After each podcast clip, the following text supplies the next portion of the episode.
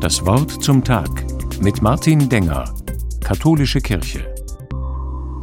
Es ist die größte Versammlung, die die Erde je gesehen hat.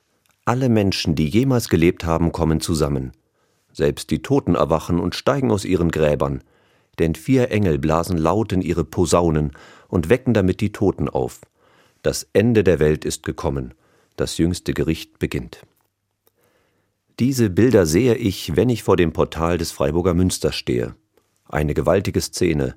Links schaue ich auf die guten Menschen, die sich gegenseitig dabei helfen, aus den Gräbern zu steigen. Rechts quälen sich die bösen Menschen damit ab, die Deckel von ihren Särgen zu stemmen. Engel geben Acht und beschützen die Guten, ein Teufelchen ist richtig enttäuscht, weil so viele gerettet werden. Doch hinter ihm ziehen die anderen Teufel, die bösen Menschen an Ketten in die Hölle. Wenn ich das alles so sehe, möchte ich fast lächeln. Die Fantasie der Menschen im Mittelalter scheint groß gewesen zu sein.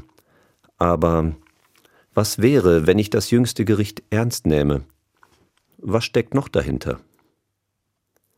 Heute glauben viele, nach dem Tod kommt nichts mehr, egal wie ich gelebt habe. Vorbei ist vorbei. Das bedeutet dann aber auch, dass viele Täter niemals belangt werden. Da stirbt zum Beispiel der Kriegsverbrecher auf einem weichen Kissen, gegen den nie Anklage erhoben wurde. Oder die Betrügerin scheidet in großem Reichtum aus dem Leben.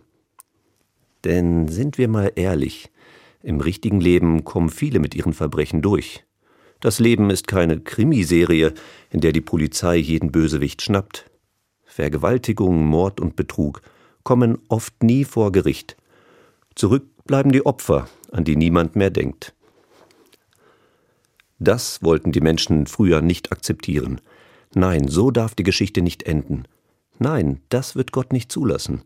Für sie war klar, wir brauchen ein Gericht am Ende der Zeit. Das ist uns wichtig. Das sollen alle sehen, die in Freiburg am Münster vorbeilaufen.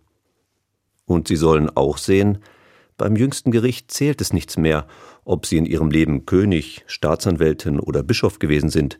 Am Ende siegt die Gerechtigkeit. Jesus selbst ist der Richter alle bekommen einen fairen Prozess. Bei den finsteren Bildern mit Teufeln und Höllenfeuer kommen mir so meine Zweifel. So stelle ich mir das Ende der Zeit nicht vor. Wahrscheinlich ist es auch nicht möglich, sich ein Bild davon zu machen, wie Gottes Pläne aussehen. Aber der Gedanke, dass ich im Leben nicht einfach machen kann, was ich will, den finde ich wichtig.